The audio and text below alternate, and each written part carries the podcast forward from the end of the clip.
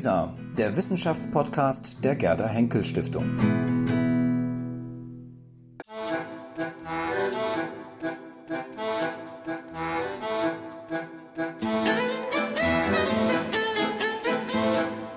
Wir sind heute zu Gast im Westdeutschen Rundfunk in Köln, genauer in der Richardstraße, und besuchen heute ein Projekt des WDR, das viel mit Geschichte, mit Digitalisierung, mit Medien zu tun hat. Wir werden gleich mit Stefan Domke, der für das Projekt verantwortlich ist, sprechen. Er wird es uns vorstellen und erklären, worum es dabei genau geht. Und hier geht's lang.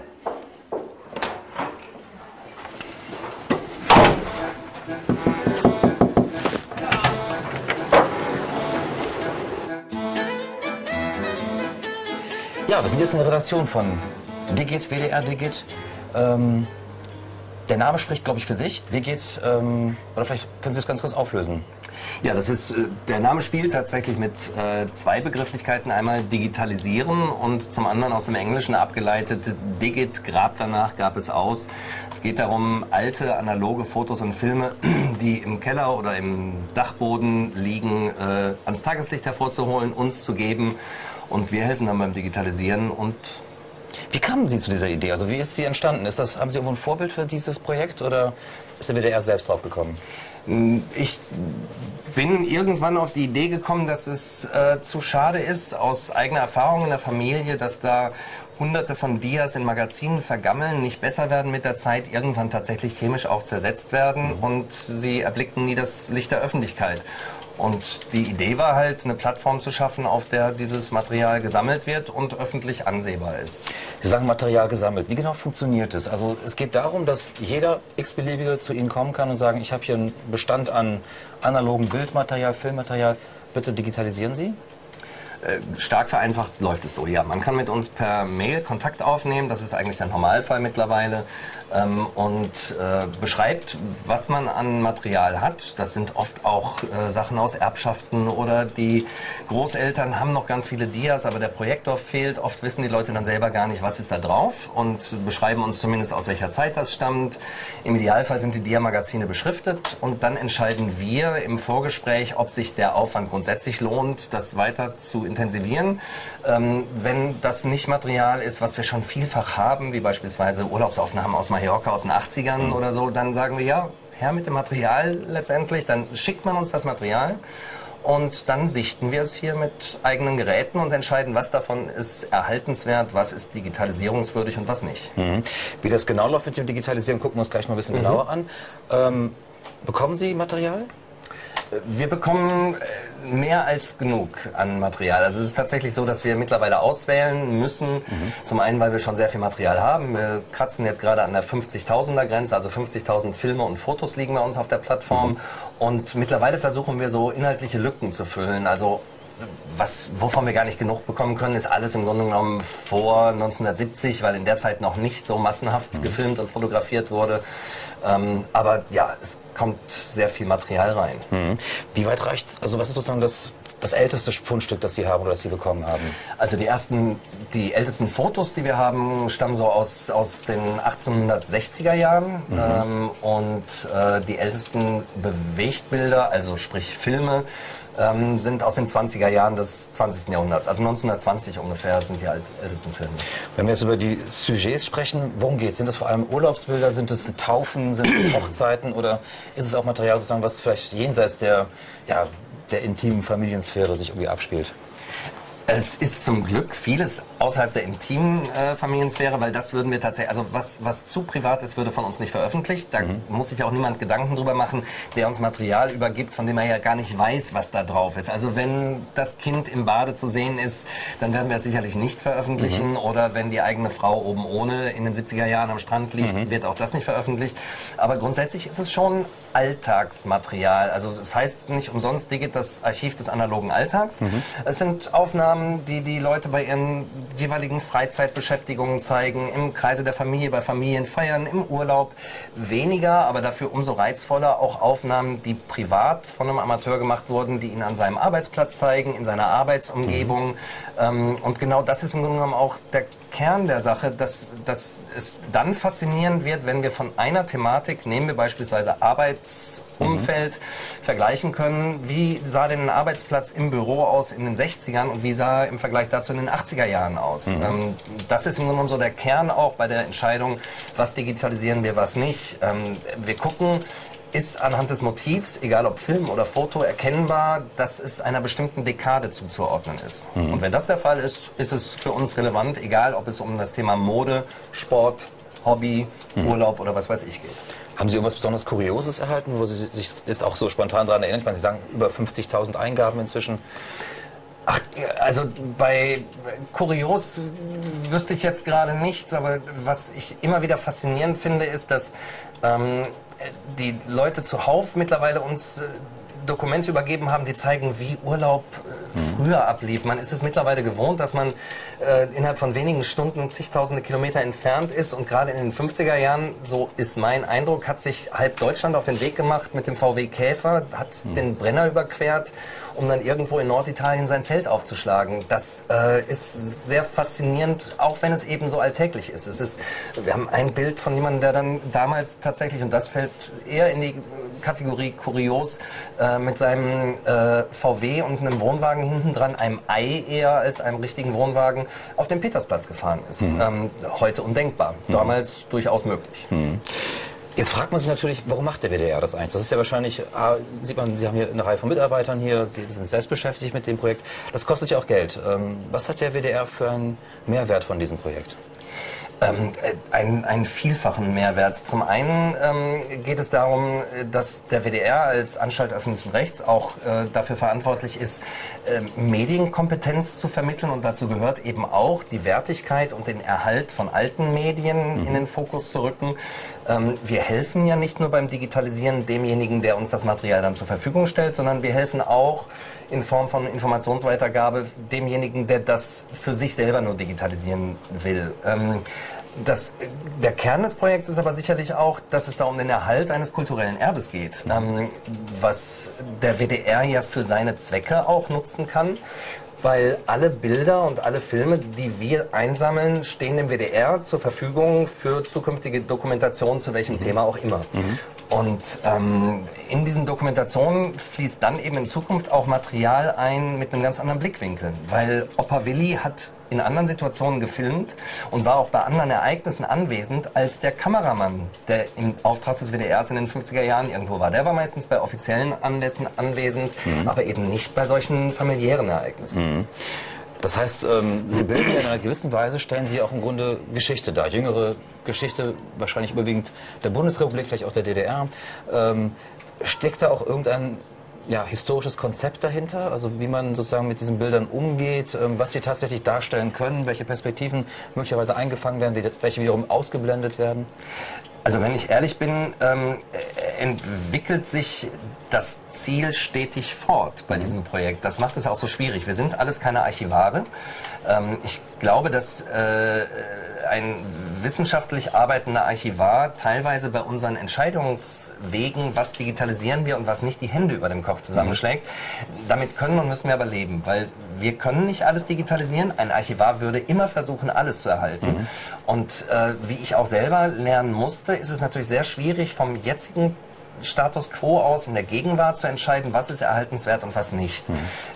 Das äh, lässt sich aber nicht vermeiden. Ich gehe mit einem journalistischen Auge dran und entscheide deshalb, dass bestimmte Motive eben den Aufwand nicht rechtfertigen, sie zu digitalisieren, weil ich mich entscheiden muss, alles kann ich nicht digitalisieren. Mhm. Ähm, nichtsdestotrotz, das meine ich halt, das Ziel verändert sich auch, stellen wir im Verlauf des Projekts fest, dass sich Sachen äh, herauskristallisieren, bei denen wir nie gedacht haben, dass sie ein Thema sind. Ganz banal, auch das wieder eher kurios.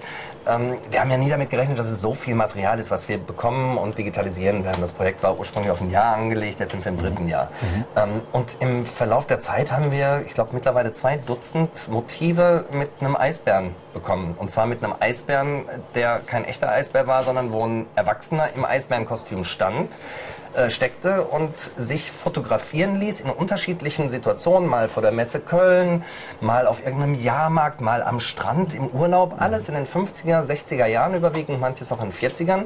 Und äh, dann äh, haben wir halt irgendwann festgestellt, da wird eine Geschichte draus und haben eben eine Autorin dran gesetzt, mal zu recherchieren mit Volkskundlern etc., was dahinter steckt. Mhm.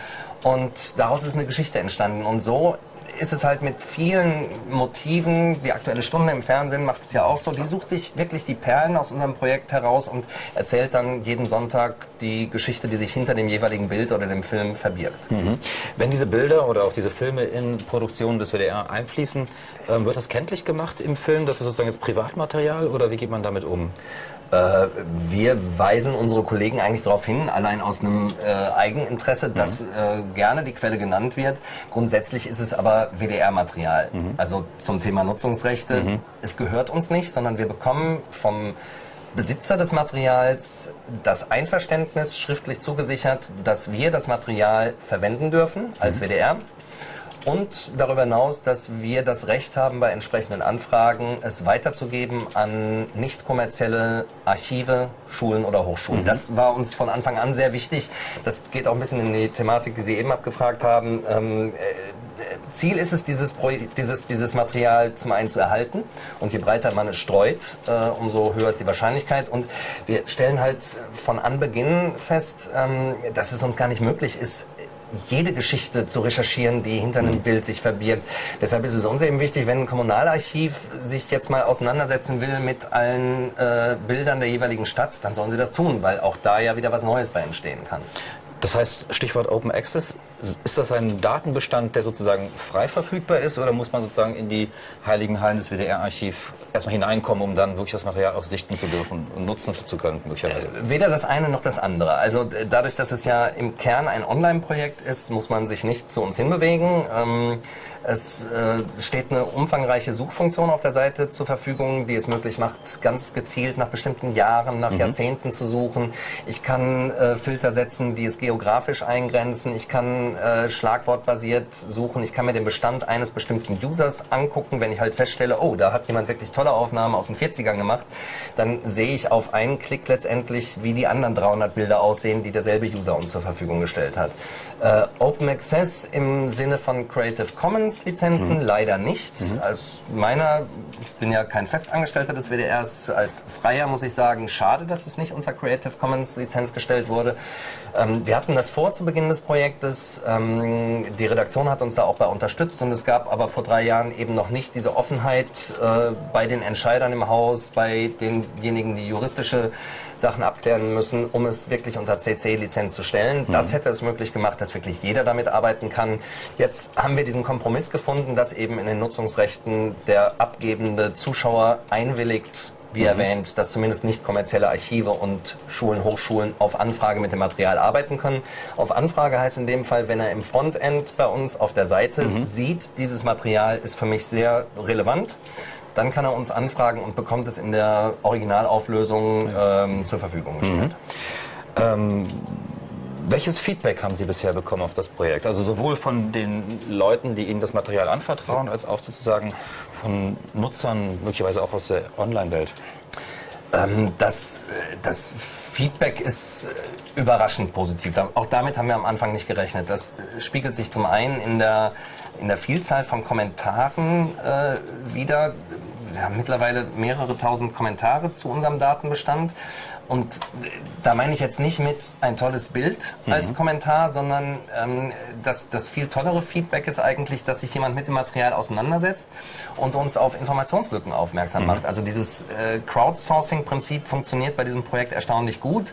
Es gibt unglaublich viele Fachleute für alte Lokomotiven. Es gibt unglaublich viele Special Interest Hobby-Historiker, die sich nur mit VW-Käfermodellen aus den 60er Jahren auseinandersetzen und die uns dann tatsächlich auf diesem Weg auch darauf aufmerksam machen, nein, das Bild kann nicht aus dem äh, Zeitraum 63 bis 68 sein, weil das Automodell, was man da sieht, wurde nur von dann bis dann gebaut. Und so füttern wir immer mehr das Material mit äh, crowdbasiertem Wissen an. Und das ist äh, das eine Feedback, was wir bekommen. Und ähm, ansonsten freuen sich natürlich all diejenigen, die ihr Material abgeben, darüber, dass sie es von uns digitalisiert bekommen. Da ist es tatsächlich so, wenn jemand keinen Dia-Projektor mehr zu Hause hat, kann er ja tatsächlich überhaupt nicht einschätzen, was sich auf dem Bildmaterial befindet.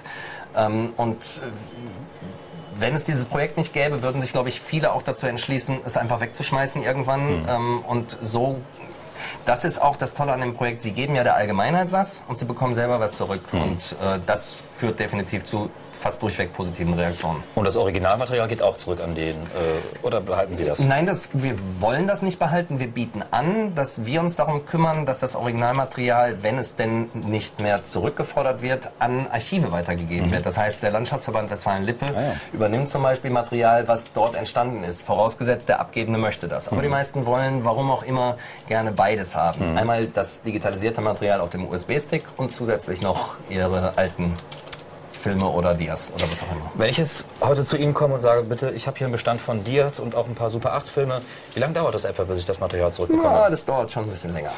ähm, wir haben mittlerweile den großen Berg abgearbeitet, der sich zwischendurch aufgetürmt hatte, aber weil das Team auch kleiner geworden ist mittlerweile, äh, gehen wir von einer Bearbeitungszeit bis zu einem halben Jahr aus.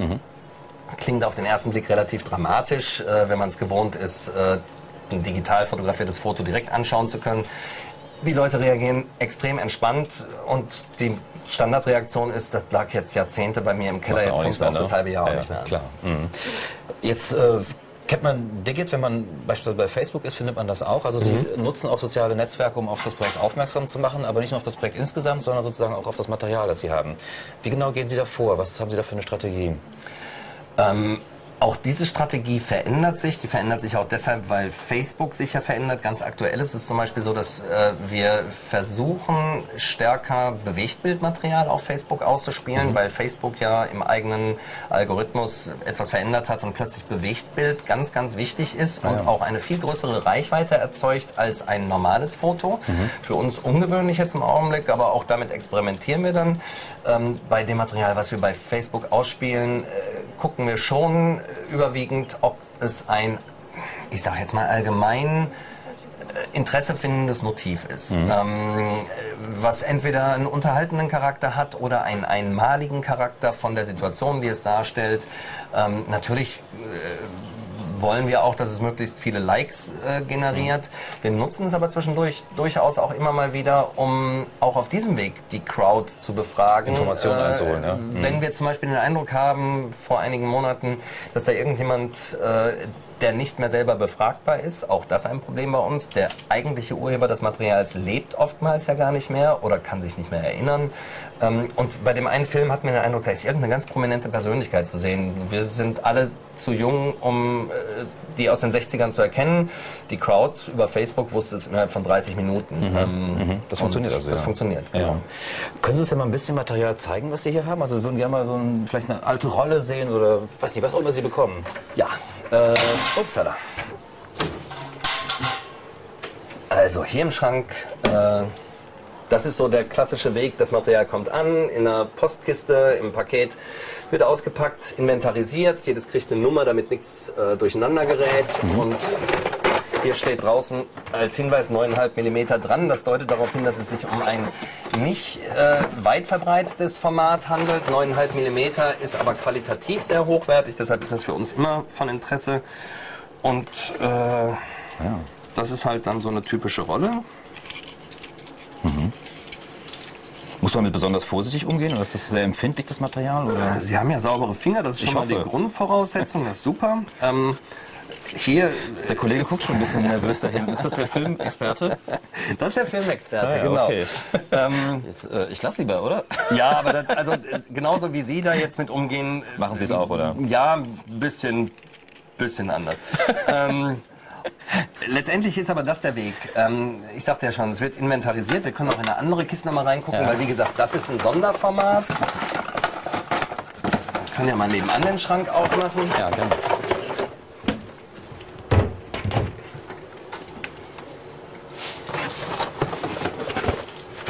Das ist so ein typisches Ah, das noch, Amateurfilmformat. ja. Das ist der Vorgänger des sogenannten Super 8 Formats. Normal 8. Diese Zahl bedeutet letztendlich immer nur den Durchmesser des Filmmaterials. Ich kriege es jetzt Ja, es sieht letztendlich genauso aus. Der, der Weg, der darauf folgt, ist äh, immer der gleiche. Das Material, was ankommt, wird von uns auf einem damals handelsüblichen Projektor gesichtet, Ja. um eben zu entscheiden, äh, lohnt sich der Aufwand des Digitalisierens, weil das Digitalisieren kostet Zeit und Geld dementsprechend. Ähm, und wenn sich auf so einer Rolle, das waren jetzt ungefähr 15 bis 20 Minuten, die da drauf sind, ähm, äh, zwei, drei Minuten befinden, die erhaltenswert sind, dann entscheiden wir uns für eine Digitalisierung. Dann wird auch das ganze Band digitalisiert und nachher von uns für die Aufbereitung im Internet so zusammengeschnitten, dass diese interessanten zwei bis drei Minuten veröffentlicht werden. Das sind ja wahnsinnige Kapazitäten, nehme ich an. Also ähm, mu- musste der WDR extra dafür einen eigenen Server oder mehrere Server anbieten? Also wo speichern Sie das? Wo legen Sie das ab? Ähm, wir speichern es mehrfach. Zum einen wird das Originalmaterial in kompletter Länge äh, intern gespeichert auf einem FTP-Server. Das sind schon einige Terabyte. Ähm, und das Material, was wir veröffentlichen auf der Plattform digit.wdr.de, ähm, äh, wird ja nur in Auszügen veröffentlicht. Der YouTube-gemäßen Länge, die ja äh, sich mittlerweile durchgesetzt hat, meistens nicht mehr als zwei, drei Minuten, genau, manchmal auch nur 30 Sekunden, wenn die 30 Sekunden alleine tragen.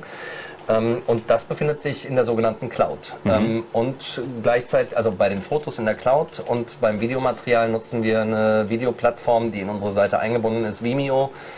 Äh, kleinerer Konkurrent zu YouTube, werbefrei, für uns ganz wichtig und ähm, für den User gar nicht erkennbar, dass es da eben liegt, schön integriert bei uns in die Seite. Naja.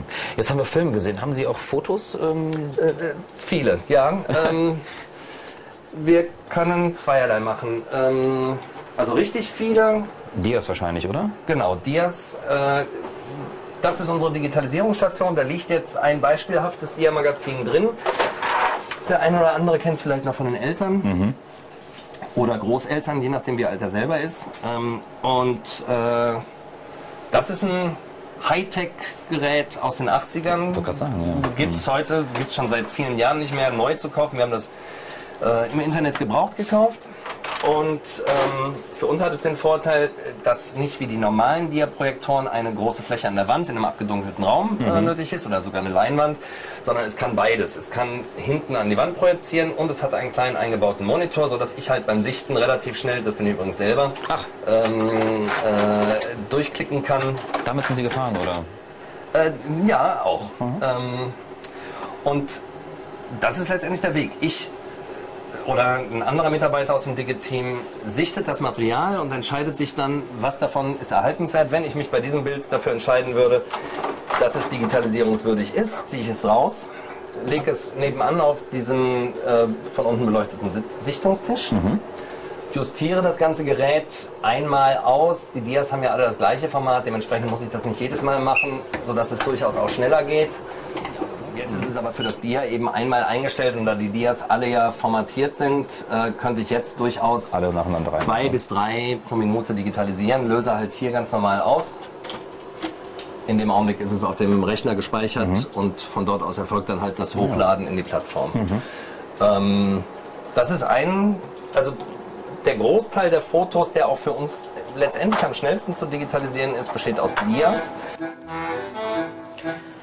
Okay, wir haben gerade ein paar Dias gesehen. Jetzt äh, sind wir hier in einem Nebenraum und ähm, sehen hier ganz viele Holzschachteln. Ja, das ist so äh, ein lachendes und ein weinendes Auge zugleich. Das hat uns vor große Probleme gestellt. Der Raum hier gehört uns eigentlich gar nicht. Da müssen wir auch bald wieder raus. Und wir standen vor ein paar Wochen vor der Entscheidung, nehmen wir dieses Angebot eines Zuschauers an oder lehnen wir es ab? Das ist ein Bestand. Das ist ein Bestand. Also alles, was hier aus Holz ist, ist ein Bestand. Es geht hier auch noch weiter. Wir haben überschlagen, äh, sind um die 30.000 Dias, äh, die aus einer Haushaltsauflösung äh, kommen äh, von der Tante des abgebenden äh, Menschen. Die Tante ist gestorben und er stand halt vor der Entscheidung, kommt alles auf Müll oder mache ich damit irgendwas? Und ähm, wir haben uns jetzt entschieden, alles Material zu nehmen, beziehungsweise es ist nicht alles. Äh, wir haben gesagt, das ist übrigens grundsätzlich unsere Grenze. Äh, es heißt ja das Archiv des analogen Alltags. Und die mhm. Frage ist, wann wurde analog durch digital abgesetzt, äh, abgelöst? Und da gibt es ja kein exaktes Datum, aber es ist einfach so, ab Beginn der 90er Jahre setzte sich die Digitalfilmerei und die Digitalfotografie immer mehr durch. Und mhm. deshalb sagen wir im Grunde genommen auch so als zeithistorischer Cut, äh, die Wendezeit ähm, ist mhm. für uns im Grunde genommen die Grenze. Mhm. Deshalb, hier befindet sich also Material. Und diese Frau hat äh, Zeit ihres Lebens, und die ist Jahrgang 22, glaube ich, gewesen, äh, ihr, ihr Geld und ihre Zeit investiert in Reisen. Die war in den 50er Jahren schon im vorderen und mittleren Orient unterwegs, im Zelt mit Dr. Tigges damals, so dem Pionier der Reiseveranstalter.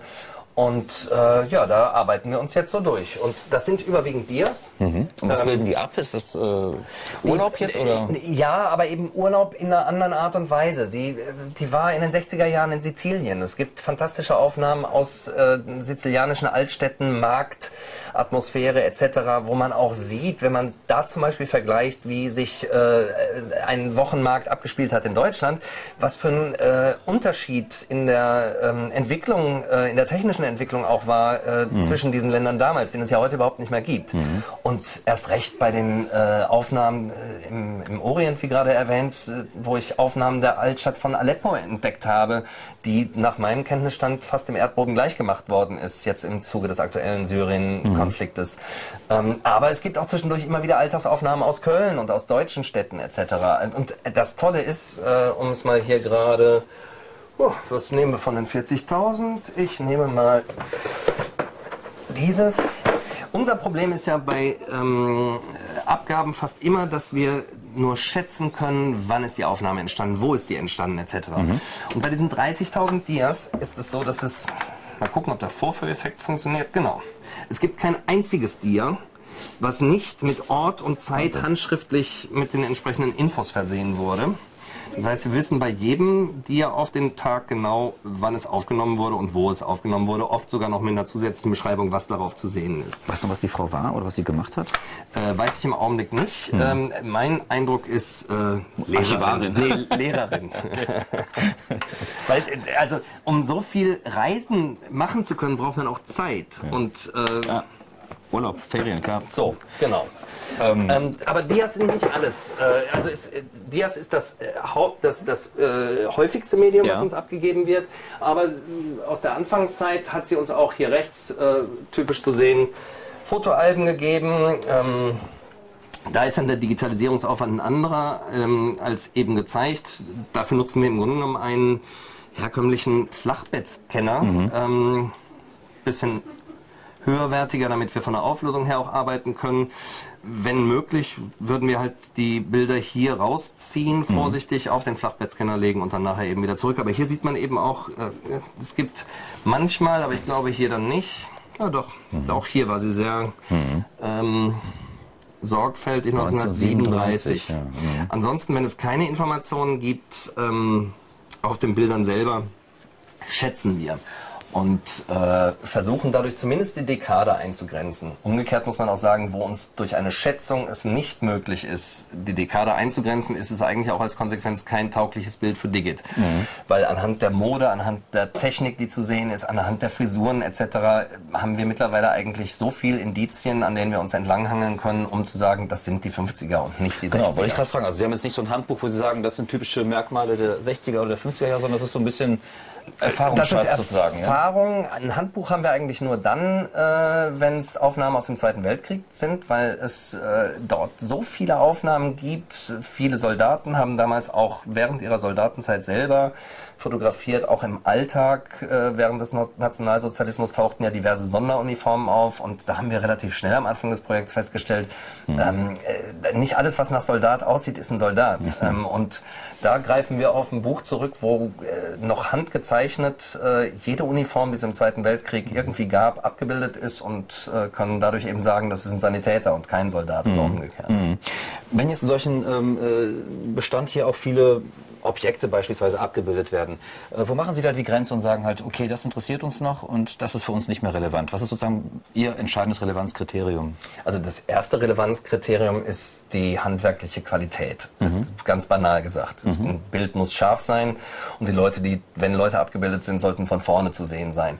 Davon abweichen tun wir nur dann, wenn erkennbar ist, dass es aus einer Zeit stammt, in der es das Motiv so seltenst gab. Ähm, also eine Aufnahme aus einer Brauerei, wo Fässer abgefüllt werden, Anfang des vor vorherigen Jahrhunderts, die darf auch unscharf sein, die würde ich trotzdem mhm. nehmen. Mhm. Äh, aber ein Brauereibild aus den 80ern, 1980er Jahren würde ich halt nicht nehmen, wenn es äh, diesen Grundkonstanten nicht entspricht. Mhm. Und dann ist es so, das ist halt jetzt ein bisschen das falsche Beispiel hier, weil man sieht sehr viele Urlaubsziele, aber letztendlich, äh, der Bereich, den habe ich schon vorgesichtet, Teneriffa, ist deshalb interessant, weil sie war auf Teneriffa in den 60er Jahren. Also noch nicht so das Und Teneriffa war, wurde ne? erst ab den 70er mhm. Jahren ein Massentourismus-Reiseziel. Mhm. Ähm, und genau das wäre aber umgekehrt das Ausschlusskriterium. Äh, Mallorca in den 80ern, nö, mhm. haben wir genug. Mhm. Ähm, mhm. ja, klar, kann ich mir vorstellen. Darf ich mal? Also ja, sehr gerne. Wow. Das ist auch aus dem Bestand, oder? Das ist, genau, das ist, äh, ich habe schon reingeguckt, ähm, aus einer Zeit, wo Fotoalben, ähm, also das ist tatsächlich vor vorige Jahrhundertwende eher, ähm, wie die Panini-Bilder heute letztendlich äh, mhm. gehandhabt wurden. Das heißt, man kauft ein Album, wo schon vorgeschnitten äh, kleine Fenster drin waren und die Fotos, die damals ausbelichtet wurden, das mache ich jetzt nicht, aber ich kann es erklären und vielleicht kann man es von oben auch sehen sind so dickwandig, mhm, ja doch, man mhm. sieht es hier von mhm, unten, mhm. wie eine dicke Karteikarte ist das ausbelichtete Foto auf einem harten Karton gewesen und den habe ich halt hier reingeschoben und dadurch ist er fixiert. Mhm. Ähm, und man sieht an der Zeit auch, dass eben das ist so ein, so ein Grenzbereich, weil wir sagen, Archiv des analogen Alltags es ist Alltag und trotzdem ist natürlich eine Aufnahme damals nie echter Alltag gewesen, weil die Leute ja. sich mhm. inszeniert haben. Sie mhm. haben sich das Beste angezogen, was sie zu Hause im Schrank hängen hatten und sie haben sich natürlich in ein Atelier begeben müssen. Mhm. Wobei das hier auch, wenn wir mal ein bisschen durchblättern, diese Grenzbereiche hat. Das zum Beispiel ist kein Atelier, sondern mhm. Äh, mit hoher Wahrscheinlichkeit sein eigener Garten. Ja, und es bildet ähm, halt ein bisschen Zeitgeist auch ab, oder? Der also, Zeitgeist ne? wird mhm. definitiv abgebildet. Es ist äh, auch das ist faszinierend, wenn man sich eben diese, ähm, wenn man zum Beispiel suchen würde nur nach Porträts, auch diesen Filter gibt es bei uns in der Suchfunktion, dann äh, stellt man fest, wie die Art und Weise sich geändert hat, wie die Leute sich in Positur gestellt haben. Mhm gehen wir noch weiter hinter diese Bilder zurück, stellen wir fest, ähm, dass bei Aufnahmen von Fotografen Kinder überwiegend ängstlich geguckt haben. Mhm. Während heute das andere Extrem ist, äh, die Selfie-Art, äh, mit, mit der man mittlerweile fotografiert, sorgt für einen ganz bestimmten eigenen Gesichtsausdruck. Aber mhm. so war es tatsächlich damals. Kinder ab einem bestimmten Alter äh, hatten regelrecht Angst vor diesem komischen Mann, der da so einen komischen Kasten bedient mhm. hat. Mhm. Ja, klar. Taggen Sie die Bilder? Also, ja. also werden die praktisch irgendwie mit Schlagworten versetzt, dass man dann finden oder filtern, suchen kann? Ja, das ist, ähm, wir machen das von Anfang an und haben dann ja relativ schnell uns auch im eigenen Haus äh, professionelle Hilfe geholt beim Verschlagworten von den Kollegen aus dem eigentlichen Archiv bei uns, mhm. ähm, die uns Tipps an die Hand gegeben haben, wie zu äh, taggen, wie zu verschlagworten ist. Und das ist letztendlich auch der Reiz an, an der Plattform, nachdem sie ja irgendwann eine bestimmte Größe erreicht hat. Wenn ich jetzt auf Auto als Schlagwort unter einem Bild klicke, was ich ganz nett gefunden habe, komme ich auf eine Suchergebnisseite und werde äh, überrannt mit 2000 Bildern, auf denen auch Autos drauf zu sehen sind. Mhm. Und wenn ich das eben nochmal kombiniere mit einem anderen Schlagwort, kann ich es wiederum eingrenzen. Ähm, mhm. ja, das ist ganz, ganz äh, sehr relevant für uns. Mhm. Haben Sie denn ähm, in Ihrem Fundus auch Glas Glasbausteine, Glasbaufotos oder äh, wir, wir, haben, äh, wir haben, äh, wir kriegen immer mal wieder Glasnegative. Glasnegative, genau. Also der Begriff fehlt mir. Ja. So das, was man als äh, Kleinbild genau. ähm, verwendet, ist ja das bekannte Format wie eben ein Dia auch. Das besteht aus Kunststoff. Ja. Und in den Jahrzehnten zuvor wurde aber mit Mittelformatkameras unterschiedlicher Größe gearbeitet und die Negative wurden damals dann noch teilweise auf Glas ausbelichtet. Und das ist eine Abgabe, die wir in den letzten Wochen bekommen haben. Ich meine, ist das nicht auch, also hat das jenseits von allem ideellen und äh, ähm, ja, historischen Wert, hat das nicht auch irgendwie einen nominellen Wert inzwischen? Also sind das nicht irgendwie auch Antiken oder so? Ich glaube, wenn, wenn das der Besitzer, nachdem er es bei uns hat digitalisieren lassen, auf den bekannten Plattformen einstellen würde, würde er sicherlich ja. auch Geld bekommen, allein weil weil es ja tatsächlich... Schon diese Packung, oder? Genau. Also, ja. mhm. Ähm, auch das ist wieder äh, leider nicht die Regel, aber in dem Fall äh, eine für uns sehr zufriedenstellende Ausnahme. Jedes dieser Glasnegative ist einzeln beschriftet. Ähm, ja, das packe ich jetzt nicht aus. Ich glaube, den hatten wir eben schon mal.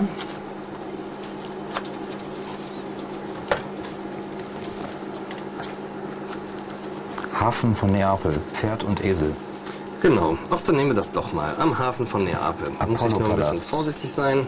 Pompeji.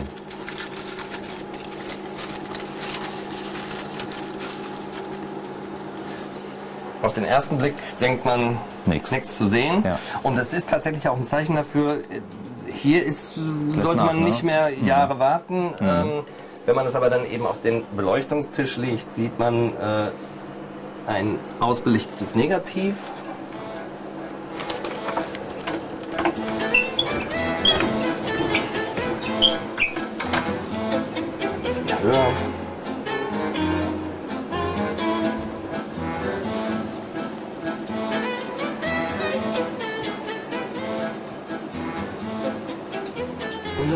Dass zu der Zeit in Neapel Pferdefuhrwerke noch das typische Fortbewegungsmittel sind. Das ist jetzt logischerweise negativ. Ja. Das sieht man auch hier schon, dass es, also zum einen sieht man, dass die Chemie sich hier schon zersetzt hat und es ist, auch damals haben Leute nicht richtig fotografieren können. Es ist unscharf, es ist verwackelt. Was damals natürlich noch ganz andere Ursachen hatte als heute, weil die äh, Verschlusszeiten noch viel länger waren, sodass man wirklich sehr ruhig die Kamera halten musste. Das heißt, in den Bestand geht aber jetzt das Negativ ein und nicht sozusagen das Positiv. Nein, das wandeln wir Das wandeln Sie äh, um, per? Software in, Ah, ja. in positiv. Ja, Ah ja, Genau. tatsächlich, okay. Mhm. Spannend. Soll mal noch ein schöneres Motiv herausholen? Wenn Sie noch eins haben, gerne, ja.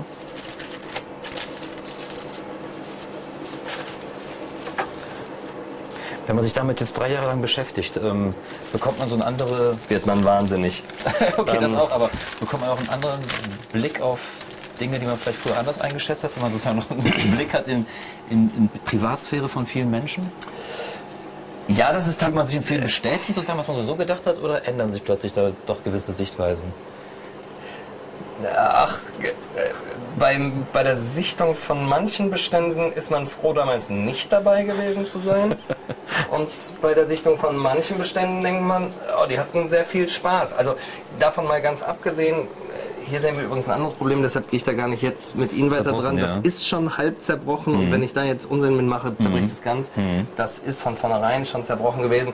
Das äh, ist halt der Zahn der Zeit, der an den Sachen nagt, aber macht es halt dann auch ein bisschen schwieriger, damit umzugehen. Ja, macht es auch deutlich, warum vielleicht das Projekt wirklich sinnvoll ist, ne? weil das ist dann einfach irgendwann weg. Ne? Also, Ja. man- ja. Also was, was faszinierend ist, wenn man so äh, von einer Dame habe ich, äh, ich glaube, 20 Fotoalben gesichtet und hatte mit ihr bis zu dem Zeitpunkt selber überhaupt keinen Kontakt, weil sie war schon tot und ihre Tochter kannte ich nur am Telefon, die war auch schon irgendwie um die 60. Und als ich die Alben durchgeguckt hatte, wusste ich aber ziemlich viel über die gesamte Familie, ähm, weil die wirklich auch alles dokumentiert haben, also nicht alles, aber vieles dokumentiert haben. Ähm, das ist faszinierend und verstörend zugleich. Jetzt drei Jahre, sagen Sie schon. Wann würden Sie für sich sagen, ähm, das Projekt habe ich zum guten Ende geführt? Ist es sozusagen, es hat sich erschöpft oder erschöpft es sich nie? Also ich, ja, das ist schwierig. Ich glaube, erschöpfen tut es sich eigentlich nie, wenn man denn bereit wäre, äh, unbefristet Geld weiter in das Projekt zu investieren. Das ist nicht nur für den WDR, sondern grundsätzlich ja ein Problem. Das ist so ein bisschen äh, jetzt die Entscheidung. Man hat dieses Fass vor drei Jahren aufgemacht und äh, keiner hat geahnt, dass sich das so entwickeln würde. Ich finde es tatsächlich schade, wenn, äh, wenn man jetzt irgendwann sagen würde, jetzt hört's auf, weil es gibt eigentlich keinen Grund aufzuhören, weil wir auch feststellen, dass immer wieder der Zahn der Zeit sorgt ja an verschiedenen Stellen zu verschiedenen äh, führt zu verschiedenen Reaktionen. Mal ist hier eine Auflösung, mal stirbt da die Oma etc. Es ist ja jetzt nicht so, dass das Material in 2016 abgegrast ist. Ähm, und das Hauptproblem ist, ich glaube, wenn der WDR dieses Projekt nicht fortsetzt, ähm, jemand anders tut es auch nicht. Was ich nicht gefragt habe, aber eine Frage, die müsste ich Ihnen noch stellen. Sind eigentlich schon professionelle Historiker auf Sie zugekommen und haben nach dem Material gefragt und wollten damit irgendwie umgehen oder es sichten oder so? Äh, nicht in der Masse, aber was wir immer mal wieder feststellen, jetzt diese Woche noch, dass äh, ein Historiker aus äh, dem Landschaftsverband Westfalen-Lippe der sich äh, vor allem mit Zechen-Thematiken mhm. beschäftigt, äh, unseren Bestand ganz normal als Internetnutzer gesichtet hat und äh, darum gebeten hat, dass wir ihm den Kontakt herstellen zu mhm. bestimmten Urhebern, weil er Aufnahmen gefunden hat, die er so noch nie gefunden hat und wollte zum einen ein bisschen mehr darüber wissen und zum anderen fragt er dann, um äh, Erlaubnis für eine Veröffentlichung in entsprechenden Fachpublikationen. Mhm. Also das gibt es durchaus immer mal wieder. Aber ähm, so eine ganz allgemeine Bitte, äh, das Material sichten zu können, nein. Das heißt, wenn wir mit unserem Video jetzt, unserem Portal dazu beitragen, dass mehr Historiker auf Sie zukommen, haben wir Ihnen da einen Gefallen getan oder haben wir Ihnen noch mehr Arbeit gemacht? Also äh, Sie tun uns dann gefallen, wenn Sie uns Historiker auf den Hals hetzen, die auch Geld mitbringen, um uns beim Digitalisieren zu helfen. Ja, vielleicht gelingt das ja, wäre ja. schön. Vielen Dank für das Gespräch. Danke, dass wir hier sein konnten. Ja, sehr gerne. Vielen Dank.